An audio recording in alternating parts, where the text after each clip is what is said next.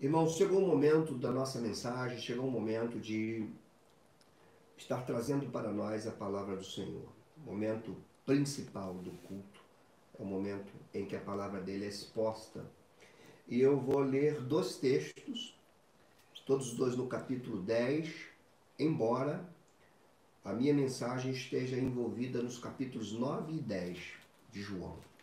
Como a gente não pode ler os dois capítulos, eu vou ler primeiro versículo 1 até o versículo 5, João 10. E depois nós vamos dar um salto, vamos ler do versículo 26 até o versículo 30. Então vamos lá, espero que a tua Bíblia esteja aberta. E o texto bíblico sagrado vai nos dizer assim. João 10, verso 1 a 5. Em verdade, em verdade vos digo, o que não entra pela porta no aprisco das ovelhas, mas sobe por outra parte, este é ladrão e salteador. Aquele, porém, que entra pela porta, esse é o pastor das ovelhas. Para este o porteiro abre, as ovelhas ouvem a sua voz, ele chama pelo nome as suas próprias ovelhas e as conduz para fora. Depois de fazer sair todas as que lhe pertencem, vai adiante delas. E elas o seguem para lhe reconhecerem a voz por lhe reconhecerem a voz. Mas de modo nenhum seguirão o estranho, antes fugirão dele, porque não reconhecem a voz dos estranhos. Agora dá um salto comigo e leia dos versos 26 ao 30, que diz assim: Mas vós não credes, porque não sois das minhas ovelhas. As minhas ovelhas ouvem a minha voz, eu as conheço, elas me seguem eu lhes dou a vida eterna, jamais perecerão, e ninguém as arrebatará da minha mão. Aquilo que meu Pai me deu é maior do que tudo, e da mão do Pai ninguém pode arrebatar. Eu e o Pai somos um. Senhor Deus, a tua palavra foi lida, o nosso coração está aberto. Reconhecemos nossa limitação mas também cremos na ação do teu Espírito, dando testemunho no nosso interior que a tua palavra é veraz, que a tua palavra é irrefutável, tua palavra tem autoridade, é inerrante, é inspirada e é guia para aqueles que tu redimiste. Use a minha vida, que eu possa falar com clareza as coisas que tenho lido e estudado e que meus irmãos entendam junto comigo aquilo que tu falas conosco. De pronto também oramos para que ao ouvirmos a tua palavra não fiquemos apenas a contemplá-la e admirá-la, mas que possamos ser tocados na nossa alma, inclinados a nos render em arrependimento, se necessário, mas sobretudo com desejo intenso de corresponder àquilo que ela diz para nós. Usa minha vida, Senhor, porque na tua presença tenho procurado estar. Use a minha vida para falar comigo mesmo, como tu tens falado, para falar com todos os meus irmãos que estão em suas casas, para falar com minha família que está aqui comigo. A ti seja dada a glória, hoje e sempre. Amém. Louvado seja o nome do nosso Deus. É, no livro de Apocalipse, nós vimos que Jesus se apresenta como o Senhor de sua igreja e convoca a sua igreja a ouvir a sua voz por meio do seu espírito e por aquilo que João estava escrevendo nas sete igrejas da Ásia. Todas as sete cartas começam com uma sentença, assim diz, e termina com outra dizendo: quem tem ouvido, ouça.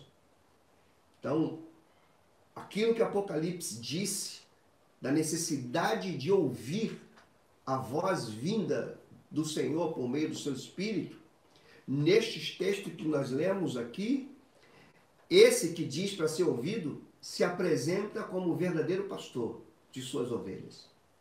Lá em João, lá no Apocalipse, ele se apresenta como aquele que ressuscitou dentre os mortos, glorificado. Aqui, ele ainda está de carne e osso, ainda está no meio dele, sem experimentar a morte, mas ele já diz que ele é o verdadeiro pastor e que ele reconhece as verdadeiras ovelhas.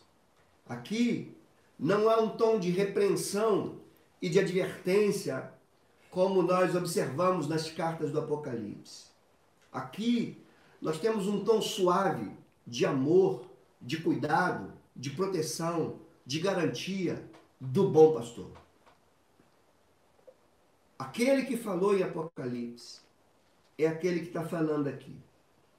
E no sermão desta noite, irmãos, eu queria me deter em três lições que esses textos nos trazem. Primeiro, eles nos mostram as marcas do verdadeiro pastor. Segundo momento, nós vamos ver que também ele traz as marcas das verdadeiras ovelhas. E por último, nós vamos observar então as razões pelas quais as verdadeiras ovelhas devem seguir o verdadeiro pastor. Mas antes disso, a gente precisa analisar o contexto disso tudo. Por que, que Jesus falou essas palavras? Os cinco primeiros versículos do capítulo 10 que nós lemos, ele fala em parábola. Ele fala a parábola da ovelha que está no redil, e é, é toda uma linguagem muito própria da sua época porque as ovelhas ficavam num lugar cercada por muros altos, com uma porta, o pastor ficava guardando aquelas ovelhas ali na porta, e qualquer um que não entrasse pela porta tentar subir o muro para pegar as ovelhas, esse não era pastor, era ladrão, era salteador, era mercenário. Aqui também ele vai usar a parábola do falso pastor, que é aquele que está somente na intenção do seu ganho Aquele, dentro da parábola e dentro do contexto real das palavras de Jesus, o pastor mercenário é aquele que cuidava das ovelhas somente porque ganhava para isso. Mas ele não era capaz de dar vida pelas suas ovelhas, ele não era capaz de cuidar das suas ovelhas, ele não fazia aquilo com toda a intenção da sua alma, ele só fazia porque recebia. Mas a questão é, por que, que Jesus começa no capítulo 10 falando em verdade, em verdade, como fosse um duplo amém? Em verdade, em verdade, vos digo. Por que, que Jesus fala isso? Para a gente entender o que ele fala no capítulo 10, a gente precisava entender o que, que ocorreu no capítulo 9. Isso é crucial para nós. O capítulo 9 narra um episódio de Jesus curar um cego de nascença. Capítulo 9, dos versículos 1, o capítulo 9 inteiro, Jesus cura um cego de nascença. E ele cura isso, ele, ele cura esse cego num dia de sábado. O sábado era sagrado para os judeus. E havia ali também, é, naquele contexto, uma cegueira religiosa muito grande que colocava o próprio legalismo religioso acima das necessidades humanas. Jesus curou aquele cego e nós vamos ver que na cura daquele cego, tudo que envolve o capítulo 9, nós vamos ver preconceito, nós vamos ver abandono, e nós vamos ver descaso. Os primeiros que mostram assim o preconceito são os próprios discípulos de Jesus. Porque ao ver Jesus curar um cego de nascença, eles pergun ele pergunta, os, os discípulos ao verem o cego, melhor dizendo, eles perguntam quem pecou para estar assim, desse jeito. Isso nos faz entender que aquele cego era conhecido de todos. Já viu aquelas pessoas invisíveis? É, aquele cego parecia ser invisível. Eles não estavam preocupados com as necessidades deles. Eles estavam preocupados com as razões daquilo ali. Para eles, aquele sofrimento do cego era resultado ou do seu pecado ou do pecado dos seus pais. Eles não olhavam mais aquela pessoa como alguém que necessitava. Eles olhavam para aquelas pessoas com os olhos das suas crenças religiosas. E ali eles estavam diante do sumo pastor. E Jesus responde para aqueles discípulos o seguinte: Não, nem ele pecou, nem seus pais pecaram. Isso ocorreu para que nele se manifestem as obras de Deus. Então a gente vê, por um lado dos próprios discípulos, um grande preconceito religioso de alguém que estava cego. E uma, uma doutrina embutida neles, que seria uma espécie de teologia da retribuição. Se fez por onde, receberá o bem. Se fez por onde, se não fez por onde, receberá o mal. Para eles, aquele cego não fez por onde, ou ele ou os pais dele, por isso tinha recebido o mal. E Jesus está falando, nem toda, nem todo sofrimento é consequência do erro. Nem todo sofrimento é consequência do pecado. nem tudo que nós fazemos traz como recompensa aquilo que desejávamos. Então Jesus quebra esse paradigma equivocado. Mas por outro lado, quando Jesus faz isso no sábado, ele não tem só a dúvida dos seus discípulos, ele tem a oposição dos religiosos. Os religiosos em nenhum momento é, se alegraram com a cura de um cego de nascença. Em nenhum momento glorificaram a Deus, porque alguém que sofria desde a sua, desde o seu nascimento, estava pela primeira vez podendo perceber as cores, podendo olhar no rosto, podendo perceber as coisas à sua volta. Isso para eles estava em segundo plano.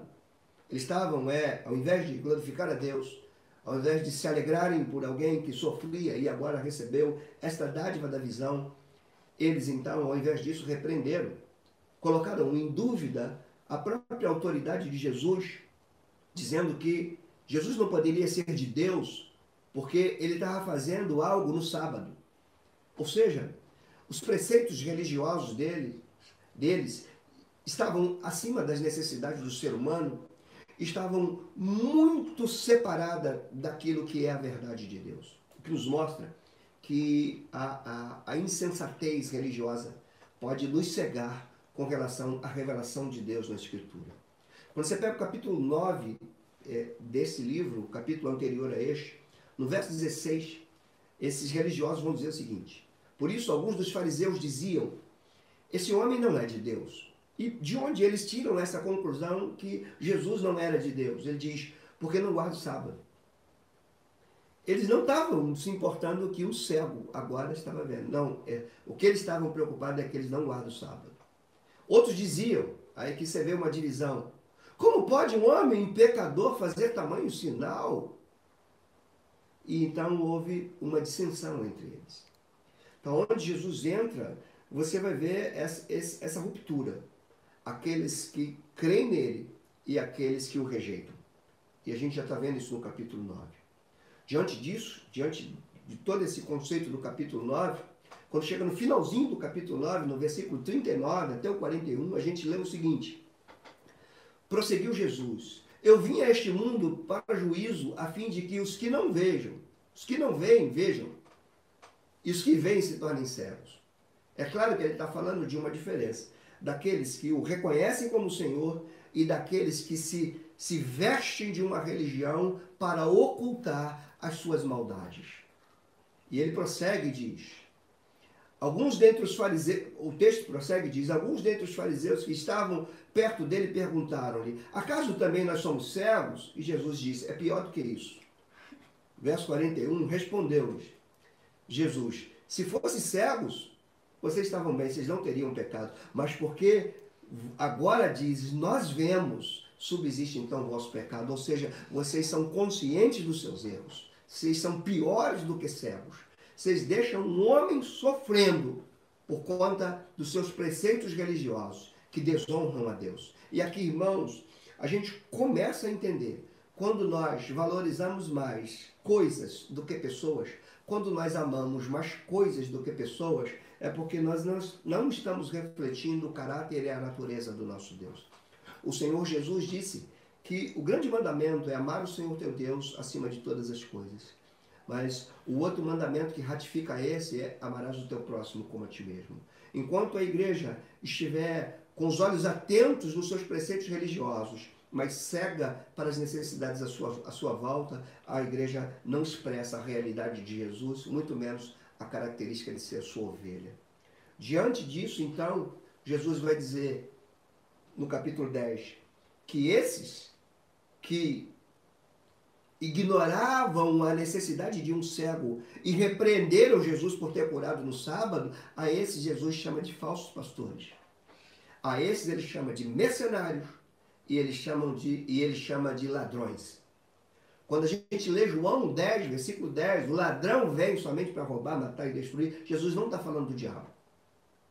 Jesus está falando desses falsos pastores Talvez possa ser uma alusão porque o espírito de Satanás está sobre eles. Quando pessoas são ignoradas por conta dos nossos preceitos religiosos, é porque nós não estamos expressando o amor de Deus, muito menos a luz do mundo, que é Jesus Cristo. Diante disso, meus irmãos, nós vamos então detectar nesse texto quais são as características do verdadeiro pastor, já que os falsos pastores ele chama de ladrão, de lobo, de mercenário, daqueles que não cuidam das pessoas, só olham para si e para os seus interesses. Diante desses, ele se apresenta então como verdadeiro pastor. O contexto, o pano de fundo de João 10 é Ezequiel 34. Quando o Senhor fala: Darei pastores verdadeiros ao meu rebanho, que cuidarão do meu rebanho, repreendendo os falsos pastores de Israel, os falsos líderes de Israel, que agora estavam representados aqui por esses fariseus. E Jesus chama todos esses de falsos pastores e se apresenta como o pastor verdadeiro que cuida do verdadeiro Israel de Deus, composto de ovelhas feitas de todos os campos. Porque no verso 16 do capítulo 10, ele vai dizer: Eu tenho ovelhas ainda fora desse aprisco, e eu vou buscá-las. Elas ouvirão minha voz, me seguirão, e haverá um só rebanho e um só pastor. Mas o que caracteriza Jesus como verdadeiro pastor dentro desse texto? Primeira coisa, o verdadeiro pastor, diz o texto, entra pela porta. E aqui, irmãos, tem muita coisa para a gente aqui entender. E eu não quero especular. Mas o texto vai dizer nos versículos 1 e 2 do capítulo 10 que nós lemos, ele diz, em verdade, em verdade vos digo, o que não entra pela porta do aprisco das ovelhas, mas sobe por outra parte, é ladrão. Aqui de novo, a ideia aqui eram dos apriscos feitos, cercados de muros altos e de uma porta, onde só o pastor verdadeiro entra ali por aquela porta. Aqueles que queriam se valer das ovelhas iam pelos muros, subiam por outra parte. Esses, ele diz, é ladrão. Então qual é o verdadeiro? É aquele que entra pela porta. Perdoa-me se você achar que eu estou especulando. E você tem todo o direito de não ouvir aquilo que você acha que é especulação. Mas permita-me dizer que quando você olha para Gênesis 1 e 2, a criação, e quando você olha para Gênesis 3, vendo alguém tentando os nossos primeiros pais, a gente tem alguém ali no Éden que não foi fruto da criação de Deus, não foi colocado ali por Deus, como foi Adão e Eva, como foram Adão e Eva. A gente vê alguém ali que está usurpando alguma coisa, se ele não foi colocado ali pelo Senhor, se ele foi banido da presença de Deus, ele não entrou pela porta. E a gente tem alguém ali também que não nasceu do ventre de uma mãe, não entrou pela porta. Quando a gente olha para Jesus, nós vemos que ele foi enviado pelo Pai então ele entrou pela porta deste mundo. E ele nasceu do ventre de uma virgem. Ele entrou pela porta. E aqui ele está dizendo: o verdadeiro entra pela porta, o falso sobe por outro caminho. Quando Paulo escreve aos Coríntios, ele vai dizer que tinha um grande receio, que assim como a serpente enganou a Eva, também os coríntios fossem seduzidos pela astúcia da antiga serpente e se apartassem do verdadeiro pastor. Então a gente chega à conclusão que os falsos pastores são aqueles que estão sob a influência do maligno.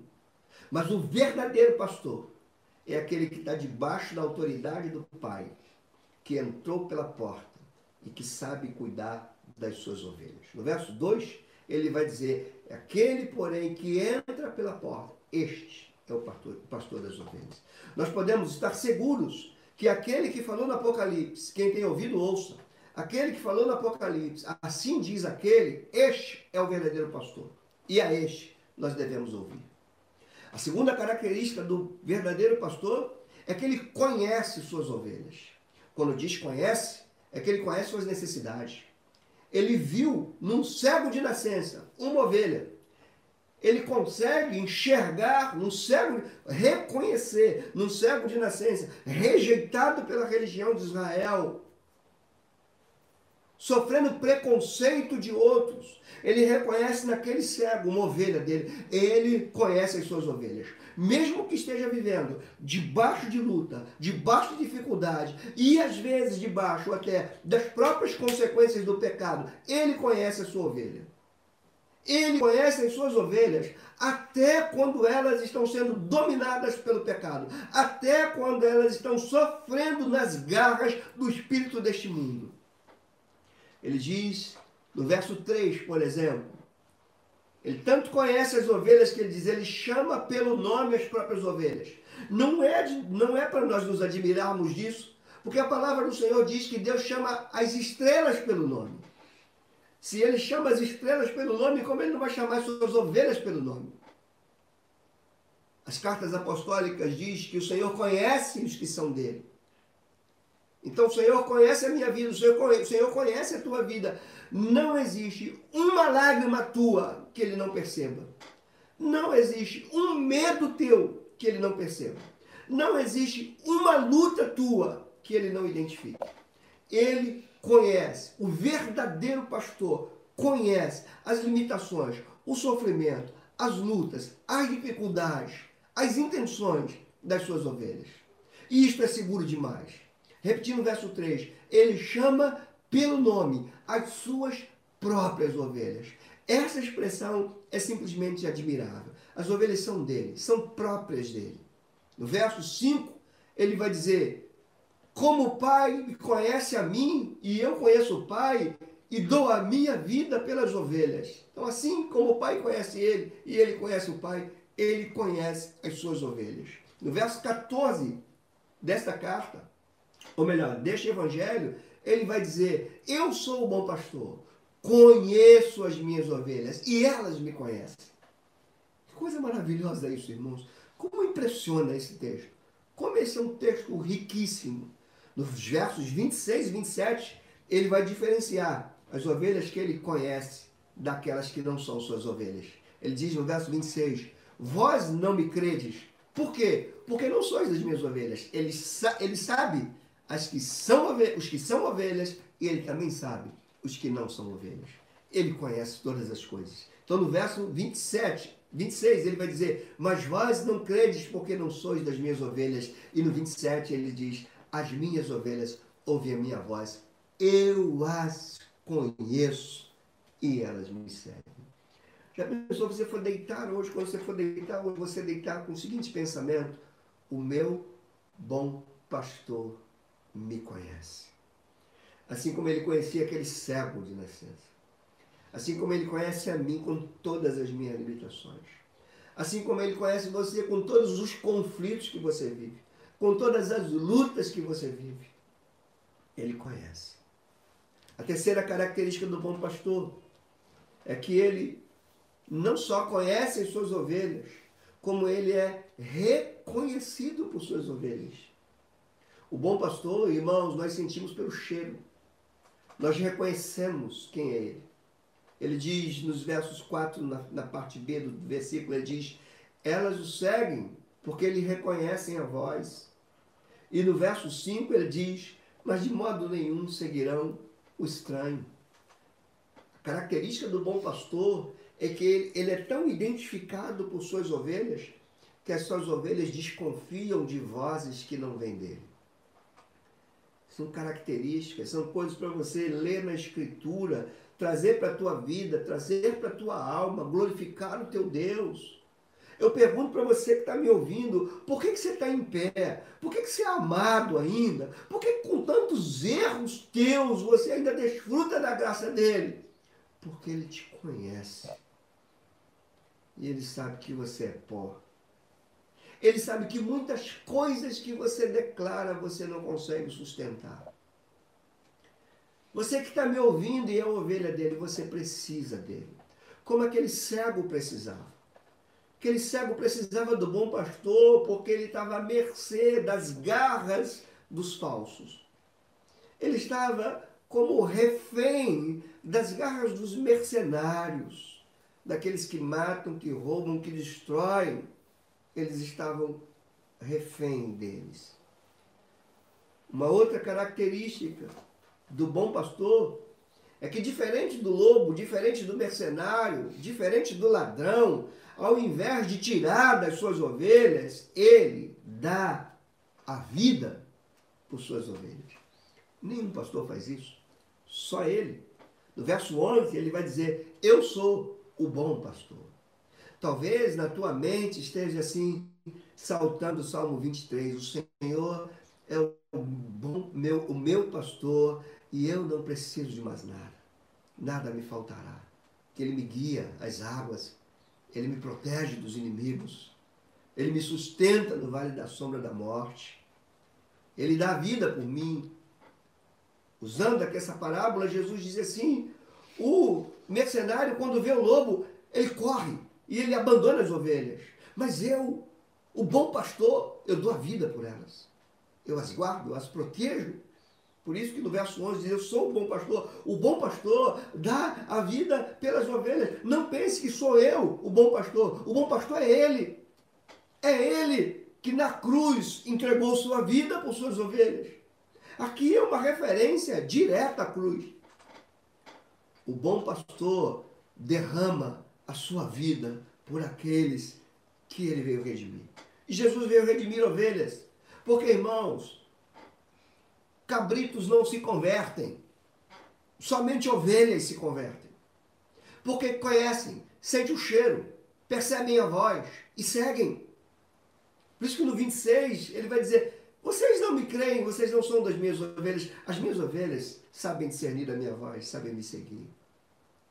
Então, e uma quarta característica dele é que ele dá a vida pelas suas ovelhas. O verso 12 ele vai dizer: o mercenário que não é pastor, a quem não pertence as ovelhas, quando ele vê, quando ele vê vir o lobo, ele abandona as suas ovelhas, foge. Então, o lobo as arrebata e dispersa. Ao contrário, ele dá vida. Ele se derrama e ele deu a vida. E ele derramou a vida. Ele diz: ninguém tira a vida desse bom pastor, ele dá voluntariamente. E ele voluntariamente se entregou por mim, por ti, por ti, para que os propósitos de Deus se cumpram, para que o reino de Deus se estabeleça por meio das nossas vidas. Isso, a entrega dele por nós, é o que a gente chama de evangelho, que você vai passar a ouvir no próximo domingo. A sua morte e a sua ressurreição é a grande notícia a ser crida e a ser proclamada. Há uma quinta característica do bom pastor. Além dele não abandonar suas ovelhas, além dele dar vida pelas suas ovelhas, além dele reconhecer suas ovelhas, além dele ser reconhecido pelas suas ovelhas, o texto diz que ele vai sempre adiante das ovelhas. Ele não manda as ovelhas ir na frente, frente para ele ir atrás, ele vai adiante. Ele vai mostrando o caminho. Irmãos, isso é tão precioso, porque eu lembro de Paulo escrevendo aos Coríntios dizendo que nós somos conduzidos no triunfo dele. É como aquele general que vence, que vai na frente, nós vamos atrás, comemorando o triunfo dele, conduzindo no triunfo que é dele. Por isso que a palavra de Deus vai dizer que nós tudo nós podemos naquele que nos fortalece. E a palavra também vai dizer que nós somos mais do que vencedores por aquele que nos amou, é Ele. Nós somos mais do que vencedores, porque quem de fato venceu foi Ele. Ele vai adiante como um pastor que vai tocando as suas ovelhas, conduzindo suas ovelhas para os bons pastos, para o pasto de segurança. Ele não vai atrás, ele vai adiante. Diz o verso 4 assim: depois de fazer sair todas as que te pertencem, isso é um indicador de salvação. Quando ele tira essas ovelhas do mundo, ele vai adiante dela. É o que o verso 4 diz. Depois de fazer sair todas as que lhe pertencem, vai adiante delas. Então, você que está ouvindo, você que é ovelha, não temas. No meio de tantos labirintos da vida, no meio de tantos atalhos, no meio de tantas dificuldades, no meio de tantas curvas perigosas, o que nos faz estarmos seguros.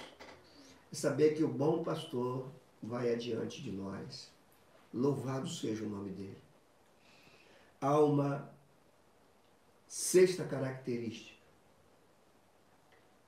Esse bom pastor, além de ir adiante delas, ele traz segurança e vida eterna. A vida eterna, que será plena na consumação de todas as coisas, já é uma realidade para as ovelhas que ele faz sair e vai adiante delas. O verso 28 do texto que nós lemos diz assim: Eu lhes dou a vida eterna. O que é a vida eterna? É uma vida que nós vamos desfrutar no céu? Também. Mas é uma vida plena na eternidade que já é, está ao nosso dispor hoje. Esse mesmo evangelho, no capítulo 17, ele diz, ele diz: A vida eterna é esta, que conheça a ti como único Deus e a Jesus Cristo a quem tu enviaste. Então, no verso 28, ele diz: Eu lhes dou a vida eterna. E não para aí. E ele diz: jamais perecerão. Você que está me ouvindo, sinta-se seguro, segura. Não porque a força está em você, não porque você não vai errar mais. Sinta-se seguro e segura, porque aquele que vai adiante de ti te deu a vida eterna e te faz essa promessa: jamais minhas ovelhas perecerão. Por quê? Porque ele é o pastor que nos livra do lobo, nos livra dos perigos, nos livra dos mercenários, nos livra dos ladrões, nos livra dos falsos. Ele diz: jamais perecerão. Ninguém isso aqui, irmãos, é para trazer quietude na alma. Ele diz: ninguém as arrebatará da minha mão. E por fim ele diz: aquilo que o meu pai me deu é maior do que tudo. A autoridade que ele tem, o fato dele ser o enviado, o Messias, é maior do que tudo. E ele diz: da mão do meu pai, ninguém pode arrebatar. Esteja seguro. Os falsos pastores são lobos, ladrões, mercenários, disfarçados numa tinta religiosa. Mas o bom pastor, ele entra pela porta, conhece suas ovelhas, é conhecido das suas ovelhas, dá vida por suas ovelhas, vai adiante das suas ovelhas, dá segurança às suas ovelhas e garante a vida eterna para elas. Agora, irmãos, nós precisamos saber quais são as características das verdadeiras ovelhas, porque assim como tem falsos pastores, também tem falsas ovelhas. E quais são as verdadeiras ovelhas nesse texto? Primeiro, o texto vai dizer que as verdadeiras ovelhas reconhecem a voz do seu pastor. Ele diz isso no verso 26. Vocês não são das minhas ovelhas. Se fossem, vocês têm ouvido a minha voz. Sabiam que eu sou seu pastor. Então as verdadeiras ovelhas reconhecem o seu pastor, não vão em busca de outro. As verdadeiras ovelhas não procuram saciar sua sede em outro pastor, porque reconhece que ele é único, reconhece que não há outro, reconhece a natureza do bom pastor, reconhecem a voz do bom pastor, reconhecem o ensino do bom pastor, reconhecem o cheiro do bom pastor. As verdadeiras ovelhas não vão buscar segurança em outra fonte, não o trocam por qualquer coisa. As verdadeiras ovelhas ainda que sejam repreendidas pelo bom pastor, porque ele é capaz de pegar a pata de uma ovelha e trazer, quebrar para ela não fugir.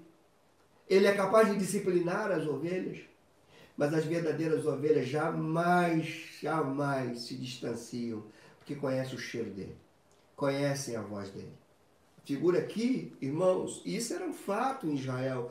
Quando o pastor das ovelhas entrava na porta do aprisco, ele chamava pelos nomes. E as ovelhas reconheciam a voz do pastor. E aqui Jesus está tomando essa parábola e falando dele. E as verdadeiras ovelhas, se somos verdadeiras ovelhas, nós não trocamos por nada. Ele é o primeiro. Nós reconhecemos, tu és o Senhor. Assim como disse Pedro, para quem iremos? Só tu tens a palavra de vida eterna. Assim como disse Tomé, Senhor Deus, Senhor meu e Deus meu.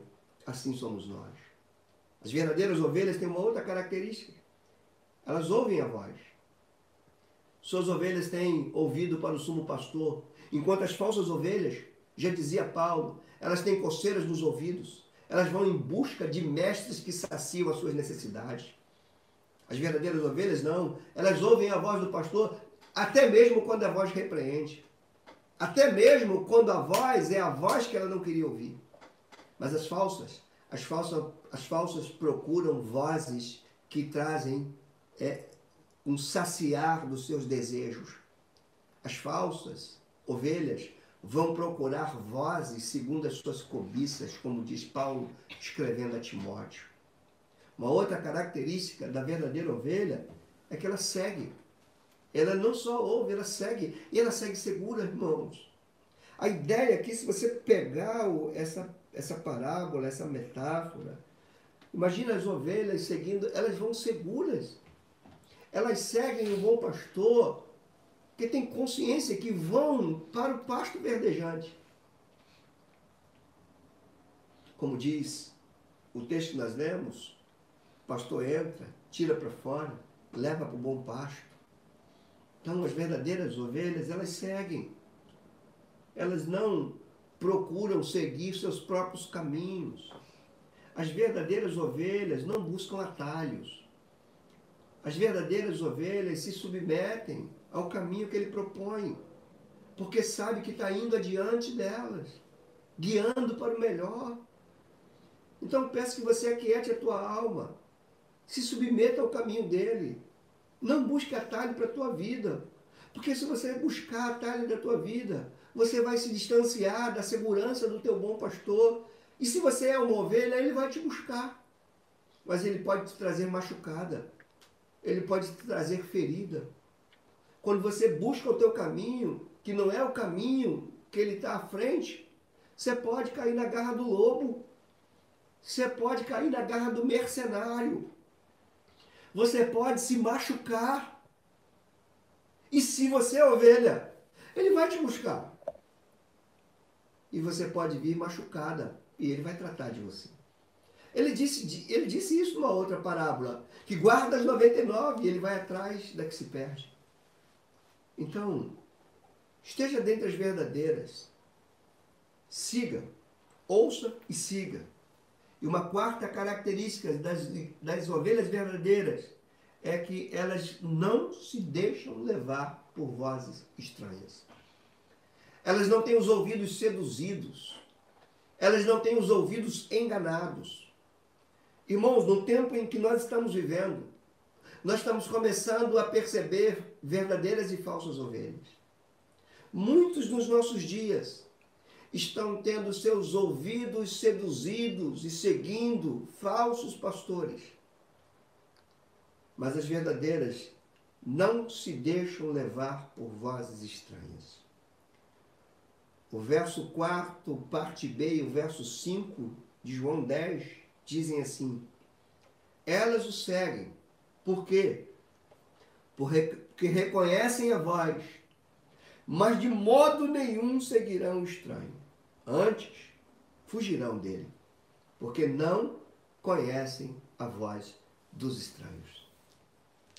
Se os falsos pastores são lobos, ladrões e mercenários disfarçados de legalismo religioso, de casca religiosa, as falsas ovelhas são caracterizadas por não reconhecer o pastor, não ouvirem o seu pastor, não seguirem o pastor e se camuflarem atrás de vozes estranhas e ficar no meio, deixando-se passar por ovelhas sem serem ovelhas.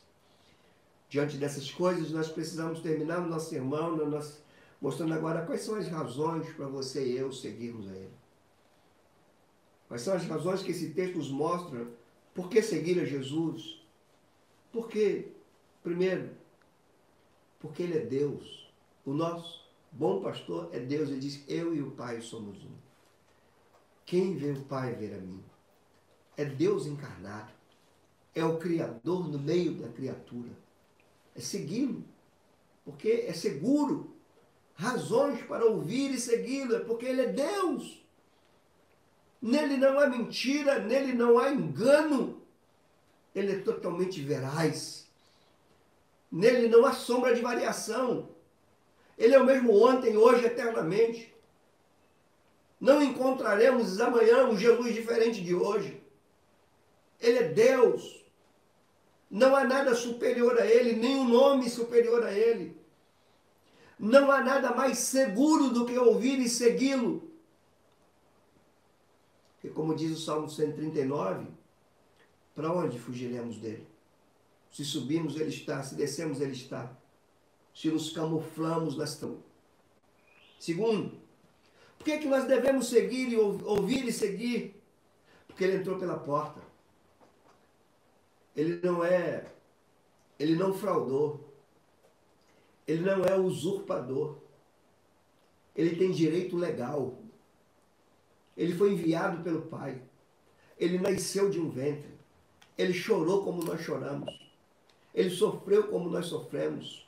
Ele cresceu como nós crescemos. Ele entrou pela porta. Terceira razão para você e eu ouvirmos e seguirmos a Ele é porque Ele deu a vida eterna para aqueles que nele creem. João 3,16, ele já dizia: Deus amou o mundo de tal maneira que deu o seu Filho único, unigênito, para todos que nele creem, não pereçam, mas tenham vida eterna. Então, é mais uma razão para nós ouvirmos e seguirmos, porque só Ele pode nos dar uma vida eterna porque é uma vida que não se esgota, é uma vida inesgotável, interminável, que desfrutaremos na totalidade dela, na consumação, na eternidade, na eternidade, quando estivermos para sempre com Ele. Mas essa vida eterna já está em nós hoje. Nós já podemos desfrutar da plenitude, porque Ele disse: Eu vim para que vocês tenham vida e que vocês tenham em abundância. Essa abundância de vida não vem dos bens que nós consumimos, não vem dos bens que acumulamos, vem da vida que Ele nos dá, da vida que se eterniza, da vida que é plena, que não há em outro, em outro, não há em outra pessoa, não há em outro lugar. Mais uma razão para você e eu ouvirmos e seguirmos é porque Ele nos chama pelo nome. Até os que são rejeitados. Aquele cego era rejeitado pela sociedade, rejeitado pela religião, mas não foi rejeitado pelo bom pastor. Ele ouviu a voz dele e ele seguiu. Uma razão para você e eu ouvirmos e seguirmos é que ele nos conhece. Ele nos chama pelo nome. Conhece nossas fraquezas, nossas lutas. Ele conhece a tua lágrima, a lágrima que você esconde do teu vizinho, a lágrima que você esconde das pessoas que estão ao seu lado. Ele conhece a lágrima que já cansou de descer pelos olhos e agora está derramando por dentro, pela alma. Ele conhece. Então, ouçam, sigam. Não tem nada mais seguro. Ele chama pelo nome até os que são rejeitados. Uma outra razão para você ouvir e para você seguir é que ele não é, não é apenas o que entra pela porta, ele é a própria porta. Ele diz no verso 7: Eu sou a porta. Quem entrar vai achar pastos verdejantes. Então, ouça, siga, se alimente e viva por ele.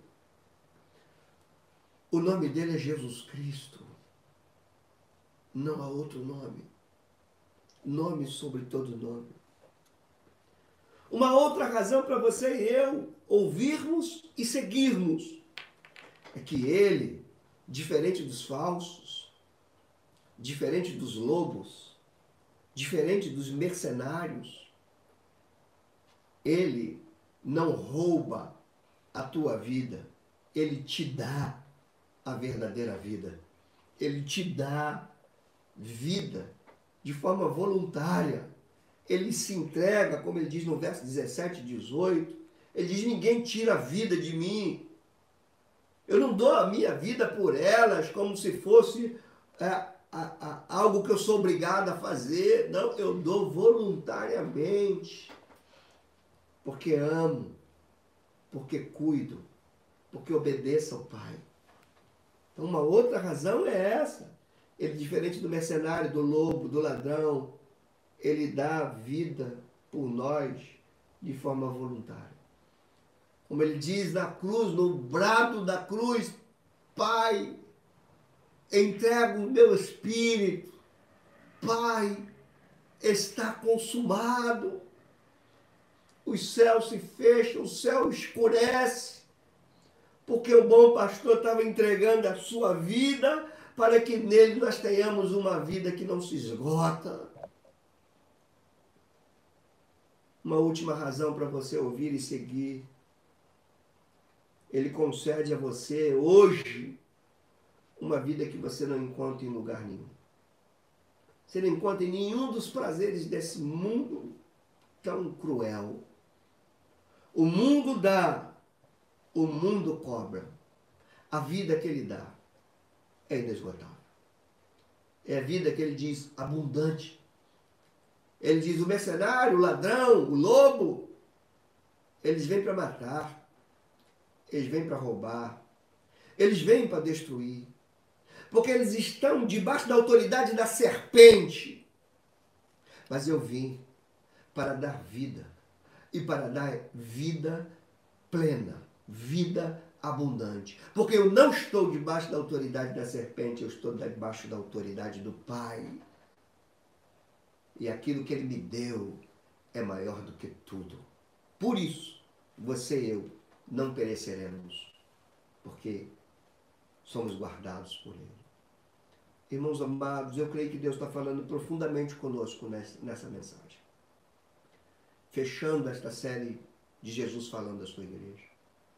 Precisamos de algumas aplicações. Entenda junto comigo que a marca indispensável, inconfundível de uma ovelha é crer em Jesus. Como ele diz nos versos 26 e 27, que eu vou ler aqui de novo para vocês, ele diz assim: As minhas ovelhas ouvem a minha voz, eu as conheço, elas me seguem verso 26, ele diz: Vós não credes porque não sois das minhas ovelhas.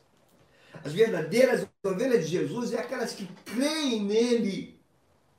Creem nele mesmo, mesmo, quando aquilo que ele está dizendo tá, tá, tá, é, sofre o ataque do mundo que nós vivemos. Fique com a palavra dele, não fique com a palavra do mundo.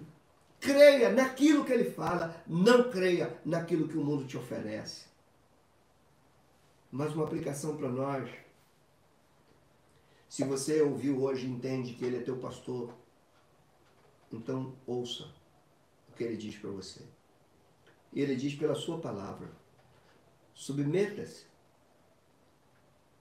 Se é chamado junto comigo a segui-lo. Depois de você ouvir tudo isso, você precisa então decidir segui-lo. Porque ele vai adiante de você. Se você crê que Deus está falando contigo, fuja de uma vida de autonomia. Não seja autônomo. Não procure um caminho para você. Não se desgarre das outras ovelhas. Volte para o redil. Se você está me ouvindo, está afastado, está entristecido, está seduzido por outro caminho, volte.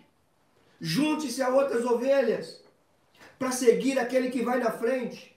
Ele vai chamando o teu nome e você vai ouvindo e você vai seguindo.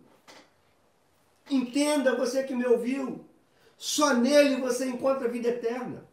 Você não encontrará vida que te satisfaça nas orgias desse mundo, nos momentos de prazer da tua carne, só nele. Só ele te dá vida abundante. Siga-o, porque o mundo está repleto de lobo. É nele e somente nele que você e eu estamos protegidos dos lobos desta vida. Sigam, leva teus filhos a segui-lo, ensina aos teus filhos o caminho, mostra que não há outro pastor, não há outro caminho, não há outra verdade, não há outra vida, não há outro meio de se chegar a Deus, não há outro meio de desfrutar da eternidade, só Ele só por aquilo que ele fez. Neste pastor, só nele, não só somos guardados dos lobos, somos guardados dos ladrões, daqueles que querem roubar a tua vida, querem matar, querem destruir, querem comer da tua lã, ovelha, querem destruir com a tua vida, mas esse não, esse não. Esse é o verdadeiro pastor. Por isso que pastores como eu não podem atrair, atrair as ovelhas para si. Precisa conduzir as ovelhas para ele. Ele é o bom pastor. E por último, sabe de uma coisa? Nunca você encontrará pastos verdejantes, paz interior, plenitude de vida em outro, senão no único pastor. Que Deus nos abençoe. Queria orar com você. Se você ouviu, queria que você no teu lugar, você baixasse a tua cabeça, ficasse com o teu coração contrito, reveja a tua vida cristã. Talvez você esteja distante dele, talvez você esteja perdendo a voz dele, da, da tua audição, talvez você esteja sendo seduzido por outra voz, talvez você esteja aí correndo o risco de pegar um atalho, talvez você esteja sofrendo da insensibilidade com a voz dele, mas hoje é uma noite, um culto em que ele chama suas ovelhas, em que ele cura, que ele salva. Ó Deus bendito, é apegado à tua graça, apegado à tua palavra, que eu oro, Senhor, por tudo que tu nos falaste nesta noite, por essas verdades que ardem na nossa alma. Eu suplico a ti, Senhor, que nesta noite haja salvação, que nesta noite haja ovelhas voltando para ti, ovelhas que estão longe, Ovelhas que decidiram ficar somente em casa. Ovelhas que optaram por um caminho de uma carreira solo, de um atalho que apareceu atraente aos seus olhos. Que nesta noite, por esta mensagem, tu venhas tocar no coração deles, Senhor. Fazer com que a tua voz chegue aos ouvidos das tuas ovelhas e elas te sigam que elas sejam livres, Senhor. Sejam livres das garras dos lobos, do oportunismo dos mercenários, Senhor. Da ganância dos ladrões. Que elas estejam protegidas no teu aprisco. Que elas saibam que só tu entras pela porta que elas possam saber nesta noite que só tu és a porta, que só tu concedes vida.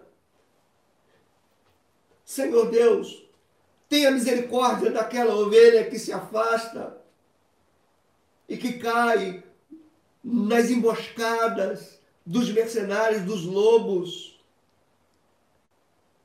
Traga de volta, Senhor, por amor do teu nome, Senhor e todos aqueles que estão ouvindo a tua palavra hoje